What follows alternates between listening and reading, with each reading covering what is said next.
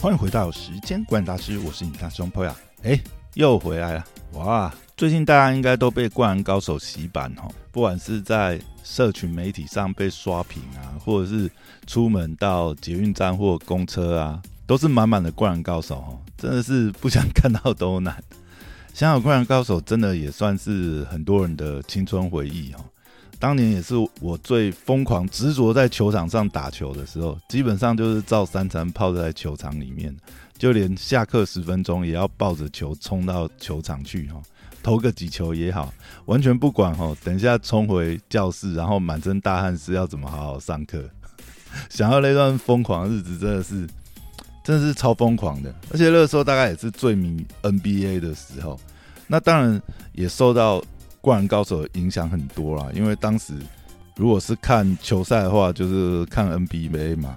那时候转播的电视台也很少，然后能够看到管道也比较少，所以其实能看到每一场 live 的比赛都是一定是守在电视机前面哈。然后那时候我记得还有那个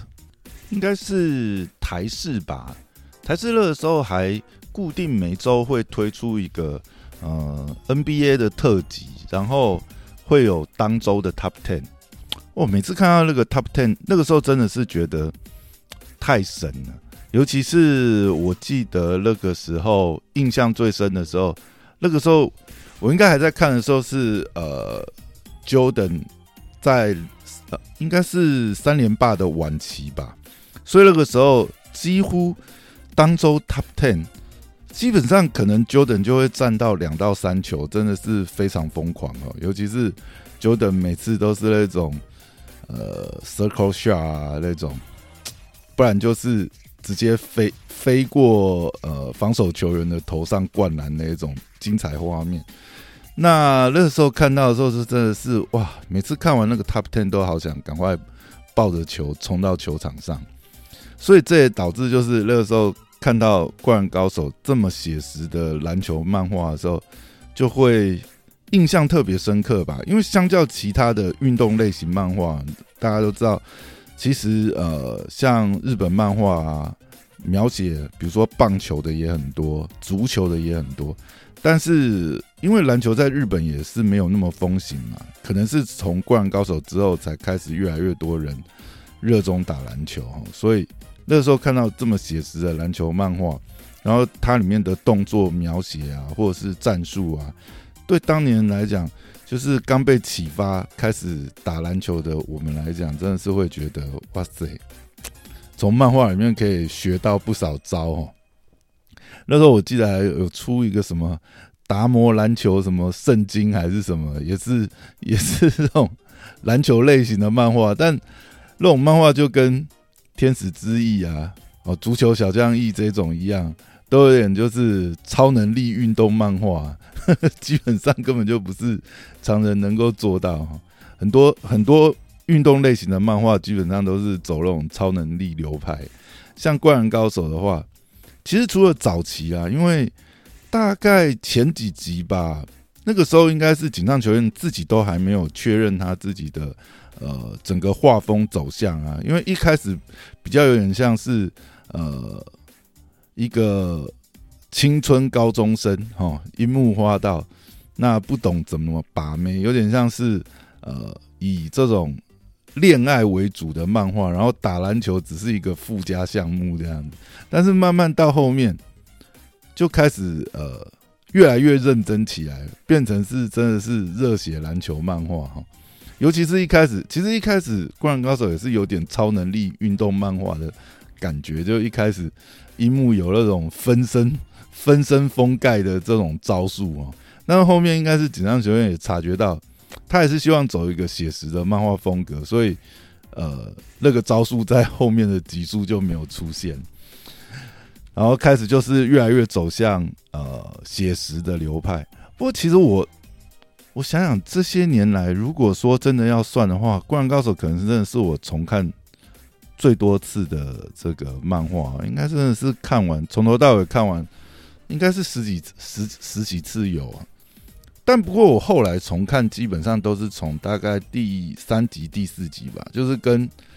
呃湘北跟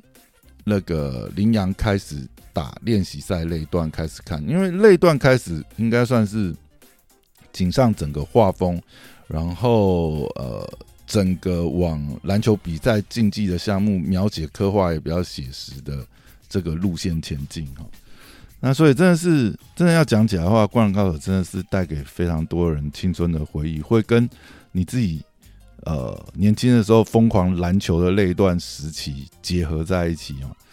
再加上里面描写的各个角度，真的会让人觉得，嗯，真的是这个电影版真的不去捧场一下真的不行哦，那是太多青春回忆，但是。大家在社群上面看到《灌篮高手》最近被洗版啊，同样应该也看到很多，那应该也不能算暴雷吧？就呃，整个电影版的主视角吧，应该说呃，不是过往可能是从樱木啊，或者是流川啊、赤木啊这几个主要角角色的主视角，反而这次电影版的主视角是以漫画版中。较少描写的宫城良田为主视角哈，这就在社群反弹引发的反弹声量蛮大的。一方面就是可能真的迷宫城的人也没那么多吧，然后也是比较希望就是说电影版的整个叙事啊，呃，走向不要跟呃漫画版本相差太多，因为大家主要还是可能是比较抱着怀旧的心情去看这个，比较有抱着情怀感呐去看这部电影。那 不过这一点，我觉得就跟锦昌学院本身来讲，他的艺术家性格有很大的这个冲突哦。因为大家都知道，当时《灌篮高手》其实呃，就算是全国大赛结束之后，其实如果说照一般漫画呃运动型漫画的套路来讲，它其实后面包含哦，他们出社会或上大学，然后或者是湘北继续呃争夺高中。时期的这个全国大赛冠军，这些都有非常多非常多可以画的部分，包含他们可能之后哦到职业队啊，甚至出国去打国外的职业代表队，然后再回来做打这个日本代表队，就有点像足球小将翼的套路。其实如果真的这样子画下去的话，搞不好画到今天冠高手都还在画。但警方学院非常。坚持就是他认为当时的结局就是一个最美好的结局，完全不受这个呃等于说编辑台的控制。大家知道，像 Jump 啊这些编辑都是非常会磨的哦，已经磨掉非常多作品。最最让人可以拿来比较作品，大概就是《七龙珠》哈。这个歹戏托棚到最后，结果神作后面就收尾收的，让大家觉得嗯。等于是可能，如果说以七龙珠来讲，或许赛鲁之后都是多的吧。连赛鲁都赛鲁篇，可能大家都觉得啊，真的都是硬加上去。虽然赛鲁篇至少生化人那那一段跟这个呃呃红衣军那一段，其实还是有跟早期埋下的支线连接到，还算 OK。可是到后面真的是实在是太多了。那灌篮高手停在一个呃。可能让大家都觉得，哎，还很希望看到后面的接续。但是如果就这样子断的话，或许也是一种很美好的青春回忆了。所以断在那里，让大家就对现在的电影版非常多的呃期待哈。那没想到这次以工程为主视角，这一点我觉得其实也不意外。但是大家可以想想哈，如果说以流川为主视角的话，我觉得流川整个形象会崩坏哦。因为流川的内心独白可能就是哦，如果对他工程，他说他心里可能就在想：哇塞，球嘞还不赶快传来，在那边运运运是要运到什么时候啦？然后对赤木可能就是是死大猩猩，你到底是被和田吃爽了没？那对三井可能就是哦，拜托。不要射完三分就装死，好不好？防守赶快跑起来啊！没没没没球回来都要五打四，是啊是要我们在防什么？对安西教练可能心里就会在想说：哇塞，你是要看那个红头死猴子败多少球才要把它换下去？哦，如果说以流川为主视角的话，我觉得他的内心独白真的应该会毒舌到让他的形象崩坏吧。虽然我觉得也不是形象崩坏，因为。以当年流川的那个形象，虽然他是这个木讷寡言，对不对？但是可以想见他心里应该应该是很多 murmur。不过刚才讲啊，其实呃，如果说以工程为主视角，我觉得如果有一直在追这个井上的话，应该会觉得这个选择是蛮，就是可以看出那个轨迹啊，也不是那么呃无从察觉起哈，因为。像灌高结灌高手结束之后，除了有在补充画一个十日后之外，其实正统续篇就只有讲述工程幼年时候的故事的那个耳环。那这也是唯一灌篮高手呃所遗留下的正统续篇，而且当时的时候其实是只有出在周刊上，也没有收录在这个单行本啊，或者是好像完全版里面也没有收录。一直到最近吧，最近有出这个呃《灌篮高手》电影版的一个，等于是呃后面的一个合集吧，好像才有把这个耳环这个短片收录进去。所以啊，同样呃，身为热爱篮球，然后又是单身家庭出身的工程，其实很大程度我们可能可以把它看作就是锦上雄彦自身的投射吧。他的一个形象的投射，他很多心路历程，或者是他其实真的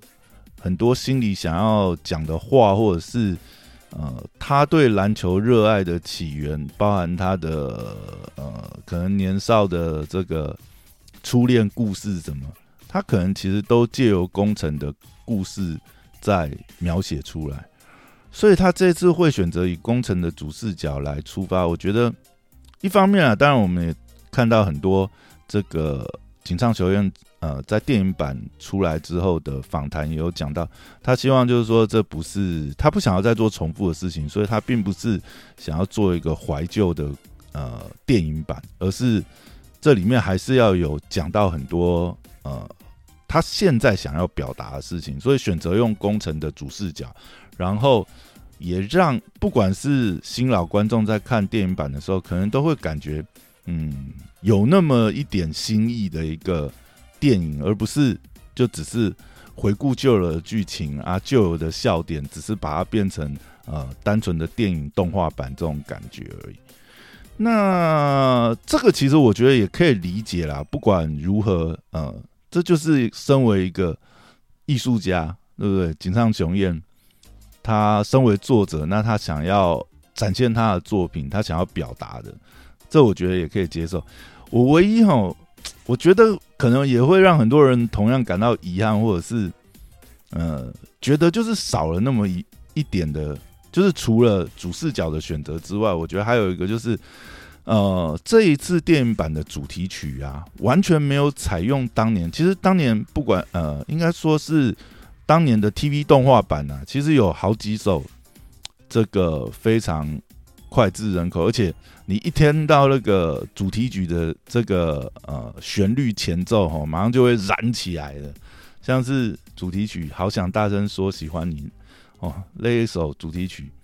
真的是前奏响起来，大家真的就会觉得很很燃哦，很嗨这样子。但是这次都没有收录在电影版之中。我觉得哪怕哈，就是你片尾你前面这样子演完，然后最后可能就是彩蛋时刻片尾这样子放那么一小段把。当时的这个呃经典的这主题曲啊，放出来放一下下，我觉得大家都可以让大家就是有那种同时兼顾怀旧的那种满足感，然后又在电影可能或许是最后时刻回想起当年年轻的自己在观看《灌篮高手》这部作品的那种感觉啊，那回忆就会涌上心头。可是。警察学院还是没有选择这样子做，就完全没有放这样。电影版里面真的是，我觉得这点真的很可惜耶。你看隔壁人隔壁棚啊，人家阿汤哥的独行侠做的多好，对不对？情怀跟这个呃传承都做到了，所以你看人家这边，当然啦，我觉得疯狂的影迷还是很多啦，刷个十几二十场的，对不对？不管是像。这个捍卫战士、独行侠，或者是我们现在看到《灌篮高手》，也是很多人。我看到哇塞，他到底是为了集那个可能有一些特殊、特殊专属的赠品，还是什么东西？我看真的刷十几场的也是很多人，真的是很夸张，才上映没几天吧？到底是怎么刷的？哇塞，真的是拼命刷呢！好，讲回到《灌篮高手》本身这部作品，我觉得 真的让人觉得呃，会跟自己年少过往结合在一起。就刚才讲，除了当时篮球整个风气之外，如果在那个时候很迷 NBA 的呃朋友哈，在看《灌篮高手》的时候，可能也会觉得，哎，真的是。看的很有意思，因为其实我想，当时井上雄彦应该也是啊，他应该那个时候也是很热衷于 NBA。我们看看到里面很多场景、很多镜头，甚至有些呃场景动作啊、画面，他选择的那个画面视角，完全就是有一个 NBA 的球员 model 在那边哦。我想最明显的应该就是我们这个湘北队长哈，大猩猩赤木刚宪。因为他比如说他抓篮板的时候，有一个场景画面，有个场景，其其实完全就是可以看出来，就是呃，当时纽约尼克的这个头号中心 Patrick Ewing 哈，一个抓篮板的一个照片，几乎都是我觉得几乎都是照描的，那个完全是一模一样感觉。再加上当时如果说以呃整个背景来讲，因为当时纽约尼克也是。呃，其实就只有靠 p a t r i c n 一个人在带领嘛。那个时候，其实他的刚开始的时候啊，其实他的副手啊，都是呃，在 NBA 来讲都比较边缘这样子。他没有怎么副手，等于纽约尼克就靠 p a t r i c n 一个人在带领这样子。那还是常常打进东区季后赛，但是就每次到季后赛也是呃，这个孤掌难鸣哈。只手没办法遮天这样子 哦，就算是 Jordan 也需要 Pippen 嘛，或者是这个呃其他的副手啊，Dennis Rodman 这些，那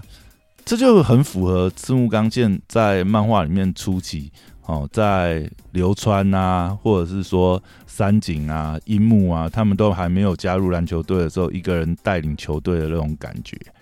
哦，所以其实漫画跟 NBA 的。这个原型角色的背景经历，其实好像是有点相似哈。那如果再讲到主角樱木的话，尤其是樱木后来剃了这个光头啊，整个红色光头，那完全就是可以跟这个 Dennis Rodman 哈，当时这个呃在 NBA 的这个也是一个问题球星哈，刚好可以跟他重叠。那如果再讲到当时的这个球鞋风潮，因为那个时候其实，呃，当然可能那个时候潮流啊，这种球鞋的疯狂爱好者可能还没有现在这么多。可是当年其实，比如说像 Jordan 系列啊，已经是非常火红了。那一开始樱木第一次，他那个时候应该是刚加入篮球队吧，晴子带他去这个呃运动用品店的时候，他就。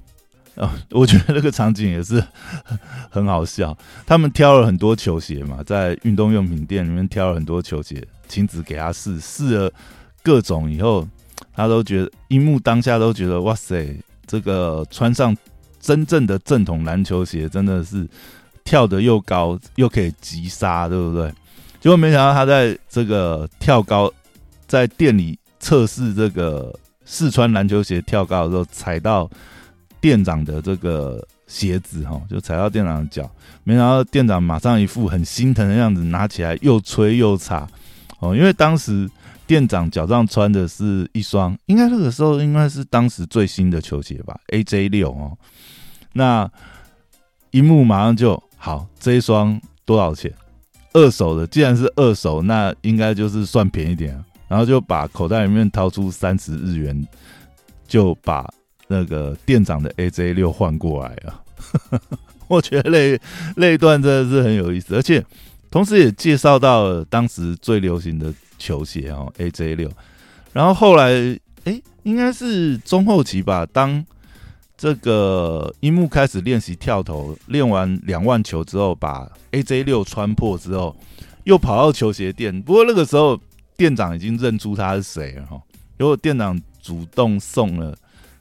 樱木第二双球鞋就是 AJ 一，而且是当时最应该说梦幻的这个球鞋配色哈，Bread 黑红配色，那也是呃早年 Jordan 刚进 NBA 的时候被这个呃等于是被联盟禁止穿的这个球鞋啊，也因为这样这双球鞋声名大噪哈，每每场 Jordan 出场的这个比赛呢，联盟都会。对 Jordan 处于罚款哦，因为他穿了不符合联盟规范颜色的这个球鞋登场。那一到后面，当然这个呃也解禁了啦。不过这在当年也算是蛮特殊的一个例子。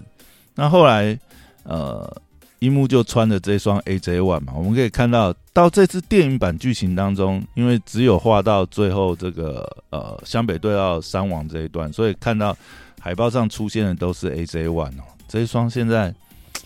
哇，现在也是梦幻是梦幻的这个球鞋哦。虽然说复刻很多次啊，但是如果能够入手这样一双，穿起来应该是很帅的。尤其是这次灌篮高手又带起这个热潮哈，每一个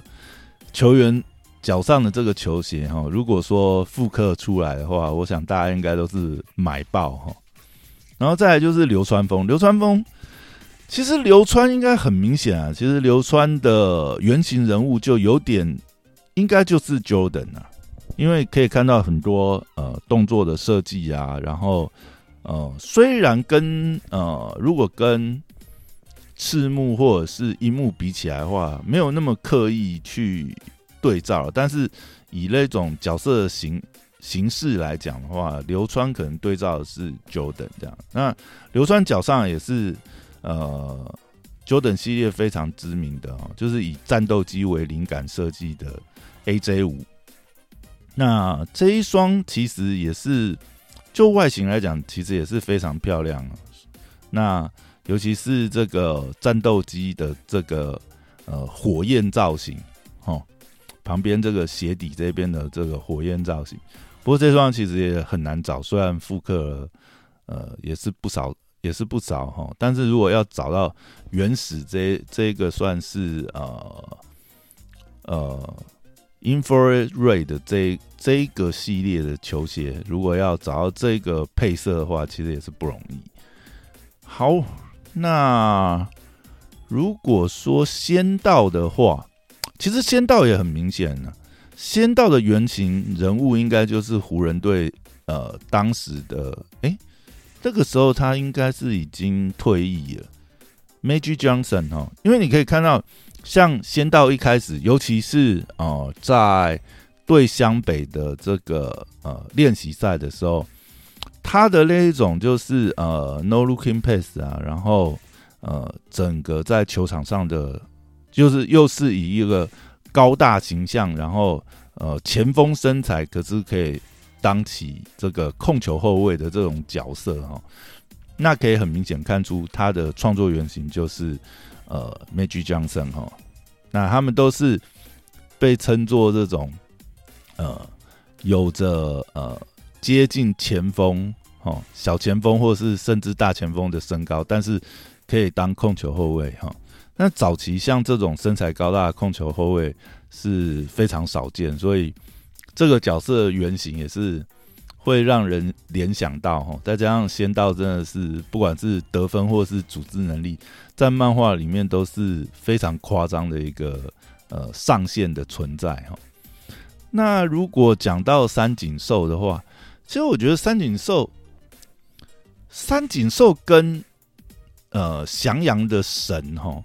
他们两个原型感觉都是呃，Reggie Miller 哈，当时在六马队的 Reggie Miller，我觉得他们两个原型感觉都像是 Reggie Miller，就是因为当时其实三分并不像现在来讲，现在呃，自从 Curry 改变了 NBA 的生态之后，等于是啊，以三分为主要攻击武器的选手越来越多嘛。那但是当年来讲，其实呃，擅长以擅长投三分为名，然后甚至有那种经典的三分投射，然后逆转的这种呃比赛的场景啊，大概 Reggie Miller 算是呃最著名当时最著名的选手，所以我觉得像三井寿或者是神啊，他的原型角色，呃，应该就是 Reggie Miller 哈，都是属于那种三分绝杀时刻，尤其是现在有那个 Demi Time，当时就是 Miller Time 这样子，尤其是对阵纽约尼克最后八秒哦，以一己之力逆转，真的是那个时候我觉得。像我的时候，其实，在球场也蛮蛮喜欢模仿米勒哈，就是在三分线这样子，或者是投那种大号三分哦。那时候我记得，真的有时候比赛被对手守到，真的是受不了，常常也是在中线就出手这样子，也有投进几颗，就是觉得那个时候真的是投那种超级大号三分，真的是如果进的时候啦，那嗯。真的是会很爽，这样子变成全场焦点，这样 打球的时候也是 觉得蛮有趣的这个回忆哈。那另外有一个，我觉得有点像是漫画里面的预言人物啊，就是后面大家聊起灌篮高手的时候，都会觉得哇塞，这是井上雄彦有预言到后面会出现这样的角色嘛？因为以灌篮高手连载的时期，那个时候老邦詹姆斯都还没有进 NBA，可是。可以看到，呃，这个呃木生一哈，他其实不管说是呃打球风格啊，然后外形啊，都很像 LeBron James。等于是，虽然说这个角色感觉在呃漫画里面是没有特别参照哪一个 NBA 角色当原型角色，但是 真的是。有一种预言之后会出现拉邦詹姆斯这种类型的球员出现哦。好，那最后一个我觉得想要讲的是这个和田雅史哦，在对到在对到那个呃三王工业的和田雅史的时候，其实和田雅史让人感觉就很像 Charles Barkley，他的原型人物应该也是 Charles Barkley，就是那种粗壮型的呃。矮中锋吧，他可以当中锋，但是他其实并不是中锋般的身高，但是机动性啊、灵活度啊，又有点像后卫球员，而且也是可以做出很夸张的这种运球转身啊，然后过人啊、灌篮这种动作，呃，也是属于全能型的球员啊。我非常记得那个时候，其实我最早看 NBA 的时候，应该还不是从电视台，那个时候是。我爸也很迷 NBA，他那个时候还有那种录影带出租店，他甚至是租那种呃 NBA 的比赛的集锦，或者是单场比赛的那个录影这样子。然后那个时候我非常印象深刻，就是因为我爸应该是也是很喜欢 Charles Barkley，他有租他有借一集，应该是 Charles Barkley 的精华呃精华合集吧。我记得那时候看到第一次看到就觉得非常惊讶。因为一个身材那么高大，但是你又感觉有点肥哈，因为就是跟当时同期的 NBA 球员比起来，Charles Barkley 的确是看起来就像是一个呃会飞的这个胖子这样子，飞天神猪这样子，而且你看到他从后场这样一条龙，而且还是哦背后运球转身过人，一个打五个哦，在飞身扣篮这样，而且扣篮的方式是感觉是。篮筐、篮架整个都在摇晃，快把这个整个篮筐、篮架摇下来哦！真的是第一次看到的时候，真的是会让人觉得非常惊讶哈。从那个时候，我也开始变成 Charles Barkley 的这个球迷哈，一直到他现在变成这个我们说的这个，如果说比喻的话，这个东方有球爷，西方就是这个 Charles Barkley 哈。都是属于名嘴、名登级的这个名嘴等级哈，捧谁谁倒这样子，也是蛮有趣的。但是我觉得 Charles Barkley 当时也曾经讲过，他是这个地球上最会打篮球的男人这样子。然后记者当然就吐槽他，因为 Charles Barkley 终身没有拿下冠军过，最好的成绩也是打到总冠军赛，而且就是被 Jordan 干掉。他那时候带领。凤凰城太阳有打进过一次总冠军赛，但是遇到当时还是如日中天的芝加哥公牛哈，还是被 Jordan 给做掉。那当他讲出这样子的发言说啊，我是这个地球上最会打篮球的男人呢？最强的篮球员，类似啊，就是这种发言的时候，那记者就吐槽他，就是说，嗯，那 Jordan 呢？这巴克利的回答也很妙，他说，Jordan，Jordan 是外星人，他是上帝派来地球教地球人打篮球的。我觉得巴克利也是真的是超级会嘴炮的哈。好，那我想真的啦，《灌篮高手》真的是带给大家。太多太多回忆，我觉得这张票哈是一定要还给井上雄彦的。那最后其实想要灌篮高手，其实当然经典的时刻，呃，比赛场景啊，我觉得最精彩、最精彩当然是全国大赛啊，尤其是湘北对到这个呃上网工业这一段，真的是太精彩。但你现在再回头去看，你真的也会觉得。嗯，或许就是这种 年少的热情，然后你会受到挫折，而且呃，结局不一定完美，才能这才更能反映真实的人生吧。我想这大概也是井上学院想要透过这个漫画所表达的。有的时候，嗯，不完美的才是真实。但是，那，有时候我们看漫画也是想要舒压，就是。你就是希望主角能够透过他的努力、热情、毅力，对不对？最后能够走到终点。那 这样学问这一点真的是只能说他艺术家性格太强了。这或许也可以从他后续的作品哦，像这个《浪客行》《浪人浪人剑客》这个作品看到，就他到后期真的是越来越走向艺术家的风格，看到真的是。好像在看哲学系漫画一样的感觉哦。虽然画风啊，或者是故事情节啊，真的是，嗯，我觉得是像艺术品般的存在嘛。如果说台湾的话，应该就是正问吧。我觉得他最后浪客行的画风就跟正问一样，就是有点像是呃毛笔啊、水墨画这种风格。那这种风格当然难度非常高啊。然后在故事性上。井上雄彦追求的那一种，我觉得是一种人生表达吧。那最后，我想这部电影，这部电影啊，不管你是新旧球迷，或者是真的是当年有经历过这一段，嗯，一定要进场去捧场一下。好，那今天就聊到这边，祝大家二零二三新年快乐，拜拜。